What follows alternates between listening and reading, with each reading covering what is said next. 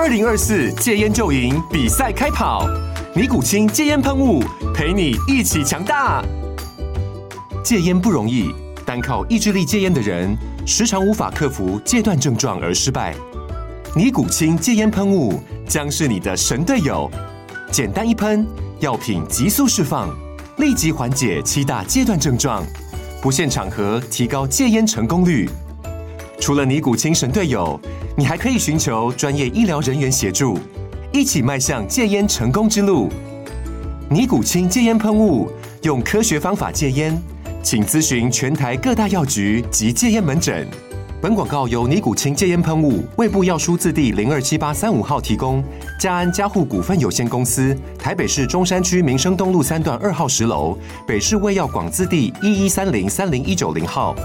尼古清戒烟喷雾，相伴每个新开始。经验分享，掌握趋势，欢迎收看今天的决策者，我是王嘉玲。在去年，我们的货柜三雄啊，可以说是非常的光荣的一年哦，大赚超过五千亿。那当然哦，这个散装货运呢，也跟着扬帆，表现相当的不错。所以今天我们的决策者呢，就邀请到我们的散装货运的老大哥哦，这是老店了。台航公司，欢迎我们的台航公司的董事长刘文庆先生。啊，谢谢主持人啊，决策者节目的观众，大家好，我是台航刘文庆。董事长去年真的表现非常非常的好，但是大家最近又开始想说，包含我们国内、全世界都一样，这个疫情又再起了，那真的。今年还有机会，这个货柜三雄哦，我们想替观众朋友问一句：货柜三雄还有这个航海王，还有机会再起吗？大家还需要再买船票上船吗？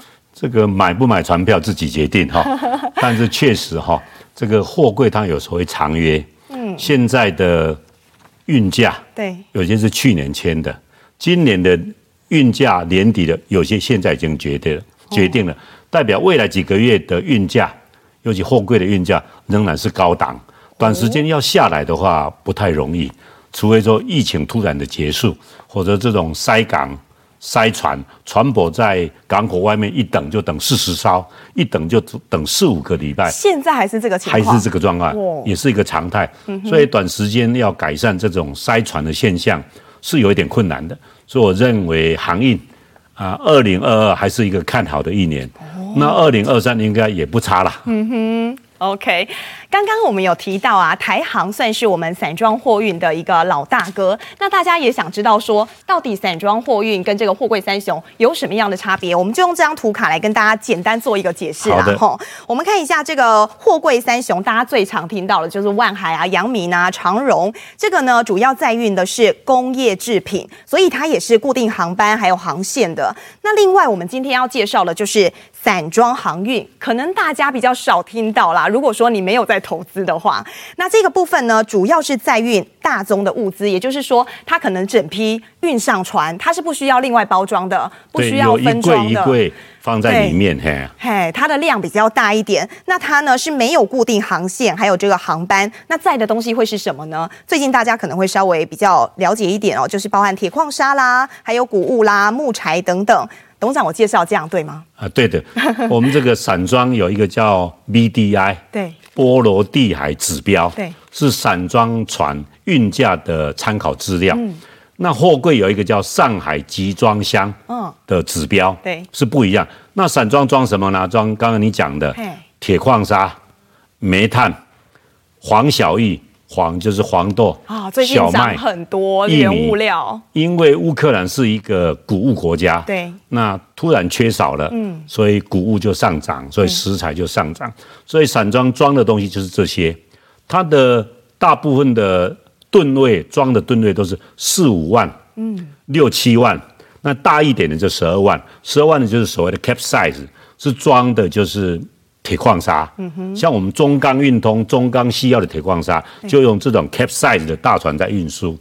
那我们像我们台航拥有就是中小型船，就是七八万吨的跟五六万吨的，那可以在刚刚讲的煤炭、嗯，黄小玉，甚至于木材，甚至一般的半成品等等。那货柜装的呢，大部分都是成品或者半成品，譬如说已经装箱好的运动器材啦、服装啦、家电。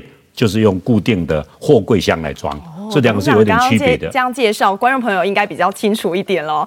那董事长其实在去年底还有今年初，他都跟我们媒体讲过哦，在这个散装货运的部分，他刚刚提到的这个部分会望到二零二四年。现在看起来，乌俄战争开打了，高通膨，还有这样的行情吗？我一我认为很乐观。第一个就是说，嗯、呃，这两年很多货柜商大量的造船，也就是船舶的供应 supply 是很足的。但是散装散装船去年跟今年台湾的船东造船很少，也就是供应还是有点不足。所以我认为没有大量的新船投入营运的话，这个所谓刚刚的 BDI 对运价参参考指标会在高档。那高档的话，就代表船东，像我们船东，船舶租出去的收入是比较高点的，这对我们的营收有很大的帮助。因为每一艘船每天有固定的成本，你只要租金收得高，那多出来的部分都是毛利，嗯，甚至都是净利。所以我认为，二零二二跟二零二三散装还是处于乐观，最主要船舶的供应并没有过头。还是属于一种稳定的状况之下。嗯哼哼。不过大家刚刚董事长有提到，就是说这个成本如果说比较高的话，那其实我们利润就会稍微比较少哦。在最近呢、啊，大家有注意到说，因为油价虽然这几天有稍微比较下来，但是还是维持在一个比较高档的一个情况。那油料对我们来讲也是一个成本啊，这个部分会影响到我们的供需吗？这个油价确实会对航商有影响，但影响最明显的是货柜商，因为货柜商的那个燃料油的燃油是由航运公司负担，但是散装船除了自己少数操作的几艘船以外，大部分的船船舶租给使用者，世界上大的粮商、大的矿物商，他是负责燃油的，也就油价的上涨跟我们船东。是没有关系的，所以通常油价涨的时候，明显影响的是货柜商，散散装可能比较少。我举一个例子，像我们中型船每天烧二十吨的油，假定一吨增加两百块，每天都四千块美金，这是由承租者 charter 租家负责。那货柜商，譬如说长荣长荣某一艘船，那个船很大，那个一万五千 T 的，两万多 T 的，一天要烧一百多吨的。有，所以一天的差冷沙嘛，运那个油油油耗，所以对货柜上来讲是有影响，但是以目前这个高运价微乎其微的啊，真的几乎看不出来油价对货柜上有影响。等于在运价这个部分会帮它吸收掉，吸收掉绝大部分，微不足道，应该这么说。嗯哼哼。在这个乌俄开战之后啊，这个船没有减少嘛，往欧洲去，大家有没有有的听说哦？刚开始啊，那个开战的时候，有一些船员是有受影响，甚至有人害怕说，跟那个那个航线，我干脆不要去跑了，有这样的情况吗？我们公司早就因应这个状况，那真巧，呃，乌俄开战之前，我们有一艘船刚好离开十几天。哦，那这段时间当然我们的朱家包括我们就很清楚的，所有我们自己的船舶二十艘，我们通通不会进入那个所谓乌俄作战地区。台湾的航商也都也都散掉了。哦，那甚至有货柜商也认为说不能送进去，要送送到附近的其他国家港口，再用内陆用陆运来输运。所以台湾的航运商这方面应用的非常的成功，完全没有受到影响。董事长有耳闻吗？在那个地方的可能是欧洲的一些船商啊，他们受影响有多大？欧洲受影响会比较大，因为以往这种乌俄地区的物品的运送哈，还是欧欧洲航商比较多。我们台湾航商不多。对，呃，会有电子产品送到乌俄地区，但是一般民生物资是很少的，除了。所谓的肥料、矿哎那个谷物之外，那刚好我们有这个应用措施，而且目前呢，并不是谷物的出产季节，所以台湾的航商，乌俄战争的影响几乎是非常的低。非常的低，所以乌俄战争对我们台湾的航商来讲，其实担比较不用这么担心啦。是的，倒是啊，我们看到台航在去年表现真的非常好，好像有说这个 EPS 甚至是达到十二年新高。对，那今年三块多，对，恭喜最高点。嘿，没错。那今年的部分呢，我们不仅有新船，而且我们还卖旧船，我们还处分了一些股票。在今年你来看啊，会成长多少？我们今年。有新艘二有新船三艘要投入营运。嗯，去年有五艘，去年那五艘因为它营运的时间不长，只有半年左右。那去年那五艘新，今年是全年度的营运。那今年这三艘分别在三月、五月八月会投入营运，这个时间都非常的好。嗯，那这八艘船都是在二零一七跟二零二零之间，我们定造新船的。那时候船价算是相对低一点，所以船价如果低，成本就低。所以这五这八艘新船未来在十年以后，我们还是仍然可以充足的获利，因为我们的造价比别人低，获利就比别人好。所以你看好今年的这个营收还会再往上？对，一定会往上，这看得很清楚。因为最近换约的一些船舶换的价格都比二零二零好很多。哎，那你来看同业呢？在我们整个航运的整个产业当中，大家都有这样的现象吗？大部分台湾的散装业都不错，因为大家的船舶数量都是中等的。几十艘，那当然有特别大的，一百艘的也有。嗯，那大家对这个船舶的出租操作都懂得分散风险，有固定的，有全浮动的，有半浮动的，避免过度的低的时候你会亏钱。那当然大好的时候你没有全部吃到甜头。嗯，用这种分配方式的话，大概都是在中等位置，那获利会比较稳定，不会暴涨也不会暴跌。那台湾散装船公司。啊，基本上比较有知名度的有五六家，其实我们总吨位加起来，在全世界也是排在前几名哦。啊，真的、啊？对，也是相当有影响力吗？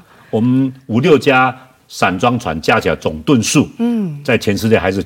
前五名以内的，的就以国家比来讲。嗯哼哼。那像我们刚刚有提到，就是说我们有在去年有五艘的这个呃散装的货轮加入到营运，但其实这个五艘船它是二零一九年就已经决定的。像我们通常在决定说，哎，我们要有新船，要有新的货轮，这个都是。提早多前，我们就要做决定，这有一点是超前部署的概念。那代表说你是看好说，哎，两年后或是三年后的今天会有一个成长期吗？通常都怎么样做决定？我们船要交船之前，哈，以往很多人都是交船之前再来决定租约，但风险很高。嗯，假定你要交船之前刚好整个 VDI 嗯大跌，你就租的好坏的价格，所以我们通常会提早一年到一年半。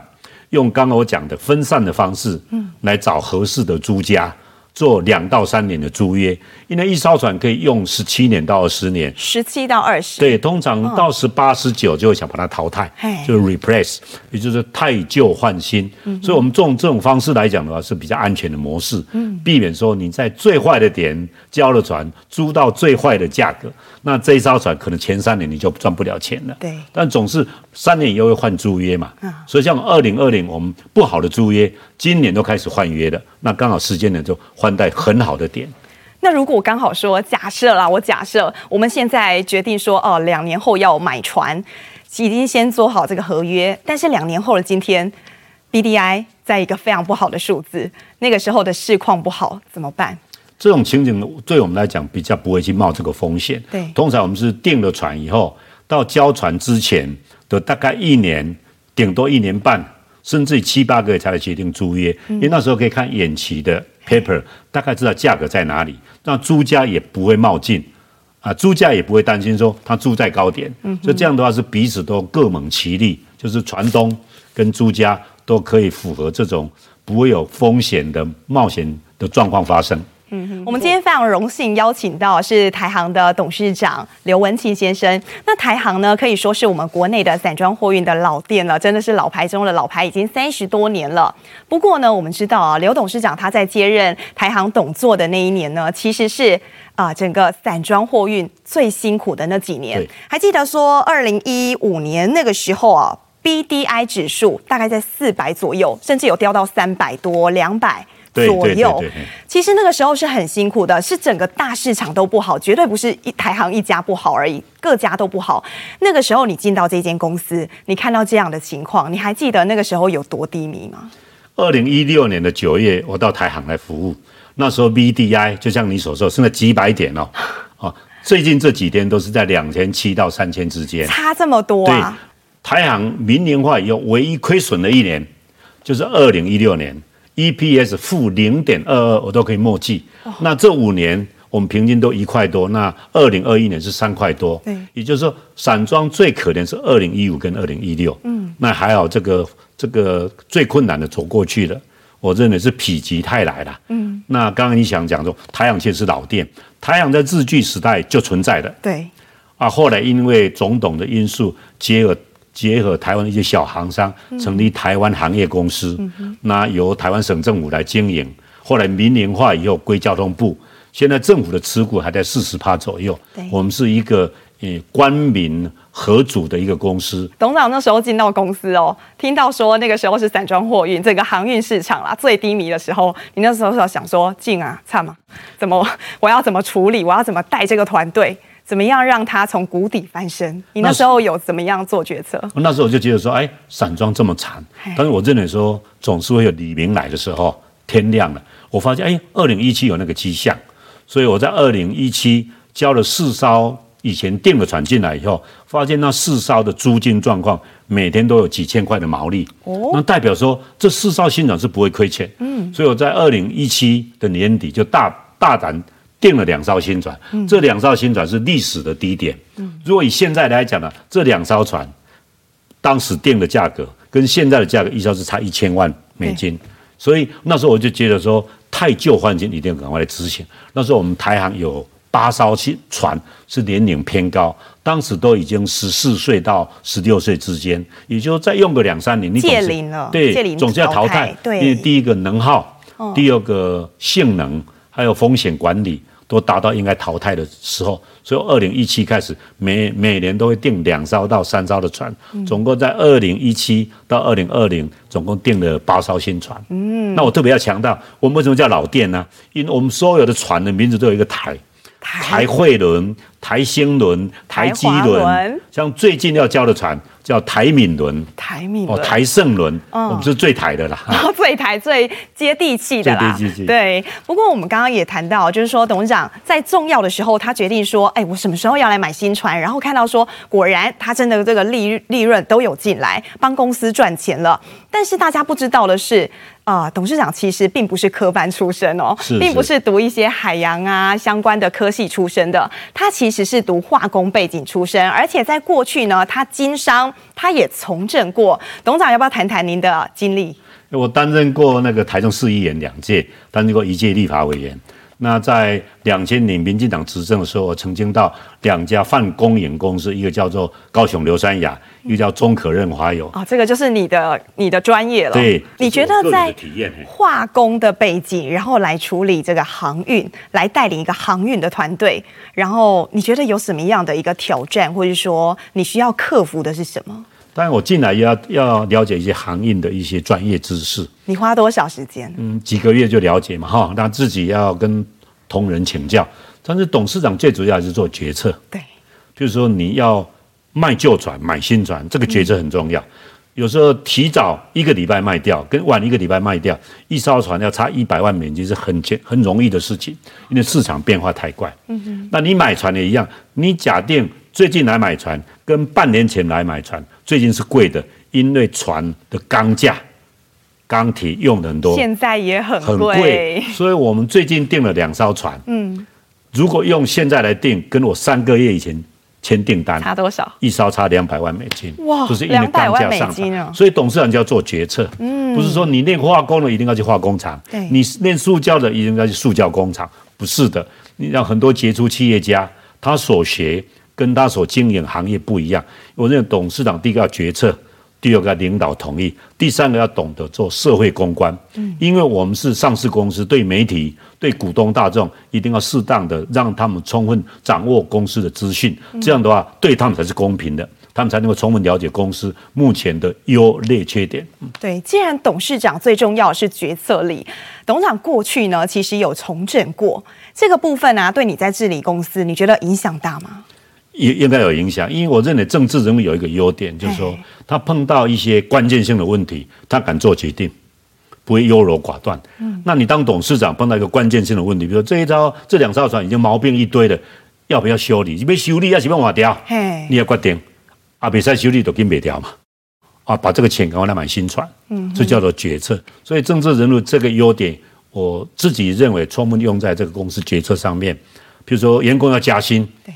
我们有时候配合政府的决策，就不要优柔寡断。政府说四趴，我们就比四趴多一点，因为我们有获利嘛，不影响股东权益，那员工也开心，也带头让民众知道说，政府的企业是有照顾劳工的。嗯哼哼，董事长，您认为啊，就是以你这样的呃经历背景，你在带领一家航运公司，跟其他同行有什么样的差别，跟什么样的优势？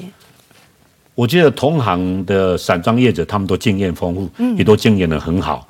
嗯、那不管董事长、总经理都非常投入，但是公营企业有一个小小的缺点，就是说有一部分还是要考虑到政府的政策或者意见。对那这方面的话，我们如果取得平衡点，我一直处理的很顺利，所以让台行这五六年来一直处于获利状况不错。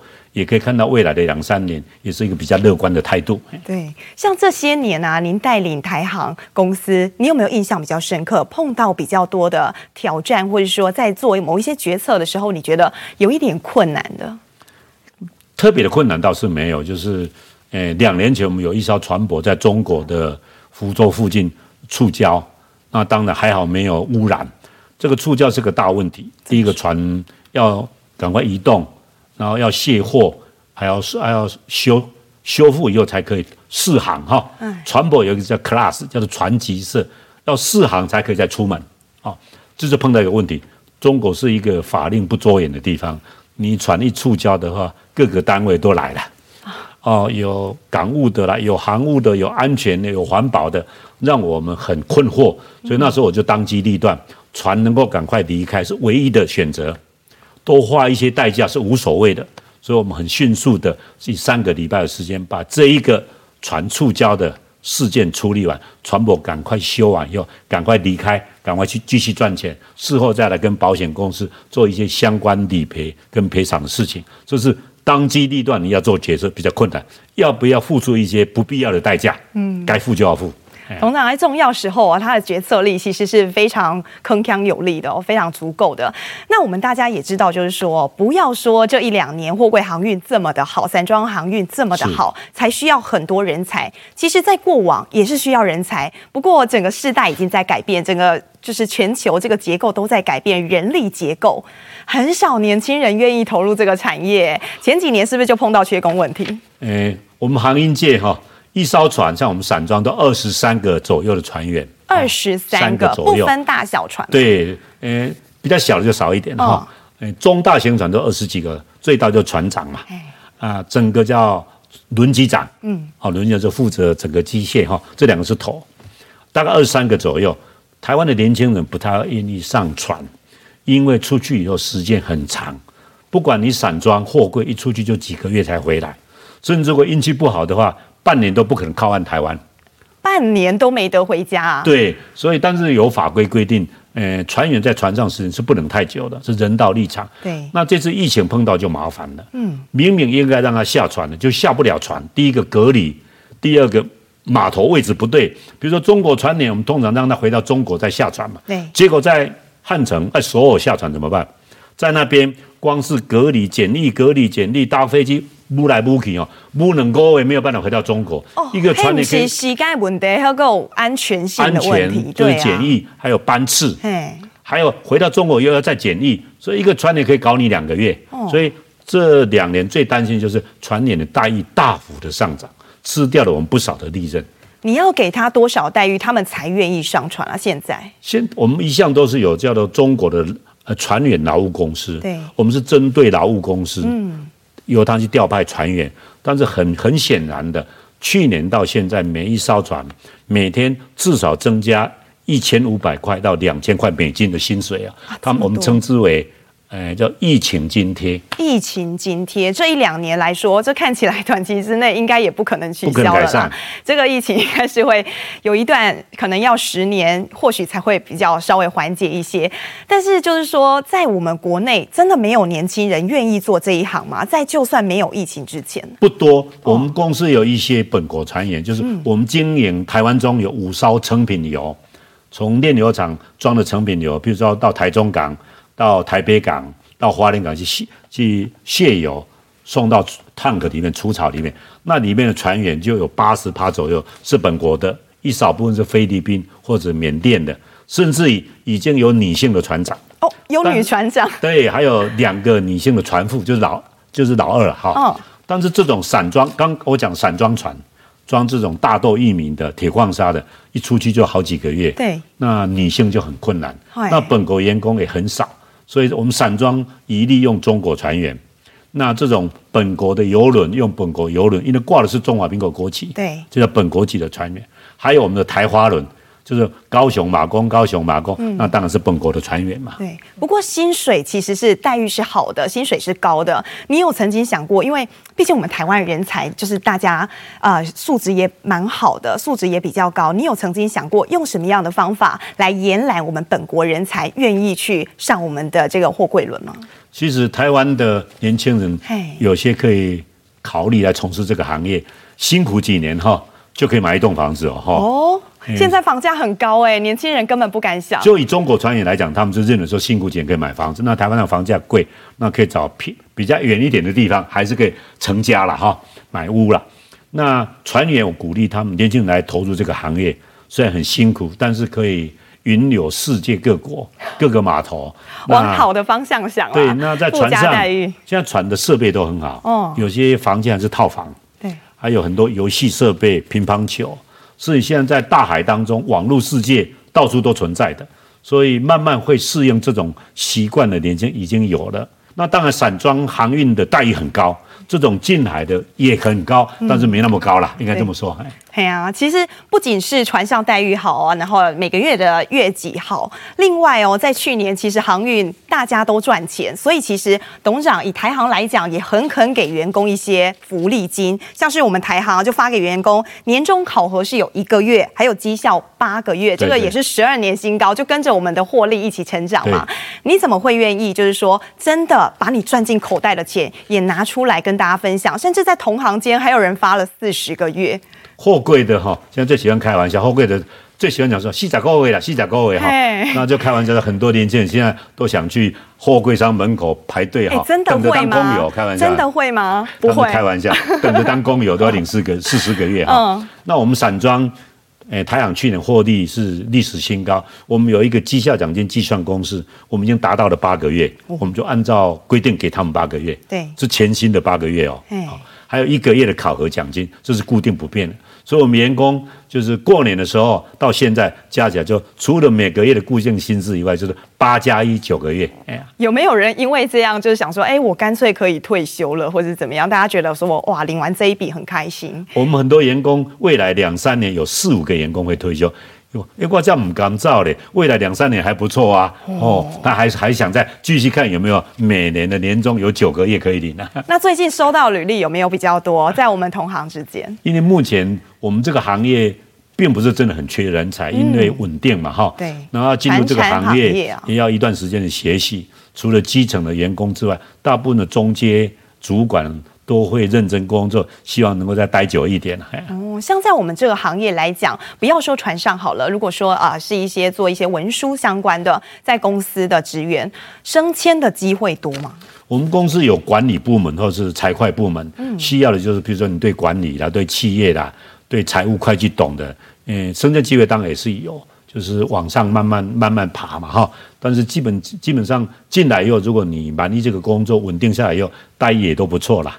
啊，年轻算一算都有二十个月了哦，很羡慕哦。那现在看起来，其实货柜航运这个产业大概还会再好两年、三年。不过这也是很难得一见，大概十年才一见。有人说这个十年哦，大概就吃一年啦。可是接下来会怎么样发展，没有人知道。那大家也想知道说，说我难道接下来每一年，或许这个疫情不会立刻的缓解、立刻结束，大家还是需要很多像货柜轮来帮忙运输一些物资啊、原物料等等。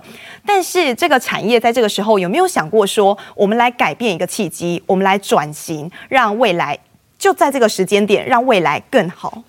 因为货柜跟散装都是要重资本支出，一艘货柜呢，就以现在最近长荣不是有一艘船卡在苏伊士运河吗？对，你知道那一艘船如果现在来造新的，要多少钱？要两亿多美金哦。哦，两亿多美金。所以，诶，这种货柜商跟散装它的资本都很重，嗯，所以它的转型是有一点困难，嗯，基本上就是重资本支出，降低排放碳，降低污染，增加效能，嗯哼，这是这个行业永续经营的不二法则，嗯哼，但是你说运价要回到二零二零以前那个低点是不可能的，因为成本就在那个地方，就像房价一样，建材涨了，土地涨了，房价不可能跌，所以未来货柜商还是会稳定获利，只是要像这两年这个样子。是不太可能，也不合理，对消费者、对中小企业也是非常的辛苦。对，所以我认为稳定的获利应该是未来航商一个不变的法则。嗯、但是这种所谓十年一次，不是是百年一次了。百年一次啊，百年一次的难得景象，对不对？对，非常的好。台航其实除了这个散装货运之外，其实我们的业务范围是算是有分散风险啦，对对，非常的多角化经营。其中呢，我们在代营的业务就有十个 percent 一成。对，这个就是大家很熟悉哦，就是从高雄到马公的台华轮，它已经三十三年了。在这一块啊，就是去年疫情大爆发前年哦，这两年之之间，疫情爆发的时候，没有人搭船，我们有碰到营运困难吗？我们台华轮三十三岁多了哈，是一个比较担心的地方，所以交通部去年行政院核定以后，已经造新船在日本造，明年的八月底会交船。哦，有新船了。啊，这个旧船台华轮就退役，新的就叫新台澎轮，专门跑马公跟高雄之间。除了客以外，最主要是货。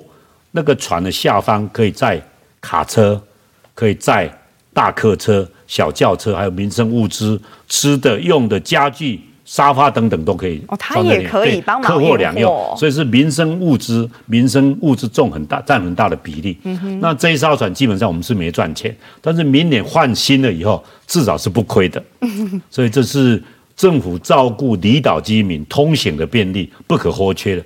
我们有关谷的性质，但是有民营的活，我的所谓的活络性，所以我们接起来经营，把这个旧船明年淘汰，继续提供马工跟高雄乡亲。便利的行的方便性这样子，在这一两年疫情期间啊，有受影响吗？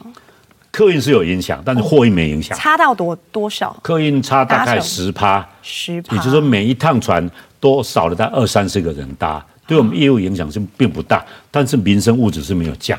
嗯，民生物资当然更需要更需要吃的啦、用的啦。好好好，那个时候大概如果说船上最少的话，一艘船开出去，船上最少人，有时候曾经剩下几十个人，几十个人。对，那我们平常都一两百个人。哦、那如果重要节庆，比如说清明节，就到了四五百个人。那清那个农历年之前也会有四五百个人。那我相信明年新船也会更多人，因为比较舒适，时间也会缩短一点点。所以我们期待新船的诞生了哈，让乡亲们能够便利的行。还有你刚刚提到我们另外就是 LNG 也是我们的服务项目之一。哦，哪个？中油的台中港天然气接收站，对，大型的那个所谓 LNG carrier，嗯，装载 LNG 的大船进来以后，由我们的拖船可以给它拖进来，它不能开进来，太大了，拖进来叫拖船，这拖船是我们在做，我们已经做十三年了。嗯，董事长，那我们也好奇哦，就是说现在啊，像整个疫情来讲的话，啊、呃，几乎全世界已经在想说，是不是就跟病毒共存了？那这个部分啊，在我们载客的部分，你怎么看这个疫情？然后还有包含国旅啊，或者说国人需要返乡等等，你觉得这个部分，我们之后总不能疫情一来，大家搭船的人又少了？对对，这个部分你们会怎么做决策？其实我认为民众应该慢慢适应，就以。病毒共存，像上我们的台华人，你只要做好防疫，尤其在大海当中，空气那么流通，其实风险是非常非常低的。但是基本的基本的态度还是要做，因为那个空间很大嘛，搭的人又不多。那以后新船更好了，我们以后除了马公、澎湖，哎，澎湖、马公、高雄之间，未来可能做跳岛旅游啊，让很多乡亲可以使用这个船舶，比如说从高雄到金门。如果绕一圈，未来会有旅行社去规划，让这个船啊多样的使用，提升它的效益。嗯、哦，走观光这一块。对，观光这一块。那你觉得以现在这个时间点来看啊，国内不管是货啊货柜三雄啊，货柜航运，或是散装货运，你觉得我们这些业者在未来还有什么样一个契机，或是说发展性，大家还可以再多做一些什么，让这个产业不要说百年就好这一次，可以越来越好？我觉得货柜的话就是很简单，就是把东西装上货柜，从 A 带到 A，A 再到 B，B 再到 C 等等。我认为货柜商应该往前看，也就是未来物流。一定要结合物流，物流对，比如说在码头有一个地方，你如果来放一些冷链的东西、冷冻的东西，不要仓储归仓储，货柜一定要跟仓储物流结合，哦，一条龙的服务，这样的话才会往上提升，不要单纯运送物物资的感觉啦。对，我提供码头的冷冷冻库，让你的食物、让你的鱼肉可以在这边用。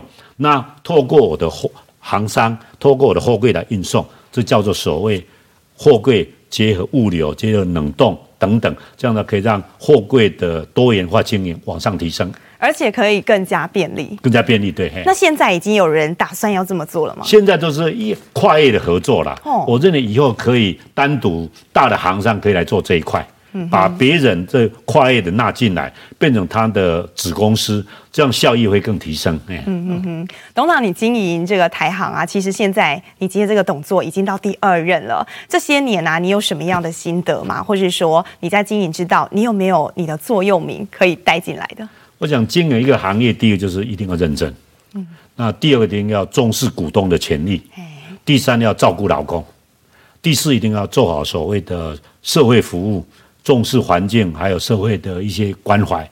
那当然，最后一点，一个企业一定要面对社会，面对媒体，一定要把公司的经营方向、公司碰到的问题，不管是利多利空，都要广为周知给社会大众。这是公开发行公司、上市贵公司应有的社会责任。嗯嗯嗯。那董事长过去也曾经从政过，你有没有曾经想过说，未来再回到政坛服务？我间隔这么多年了哈，这对我来讲很辛苦。我也认得说。在现在社会各政党人才很多，就从政的工作就让他们去辛苦吧。我好好把企业这一块哈经营好是比较重要的。OK，好，今天非常谢谢刘文庆董事长到我们的节目来做分享。决策者，我们下周再见。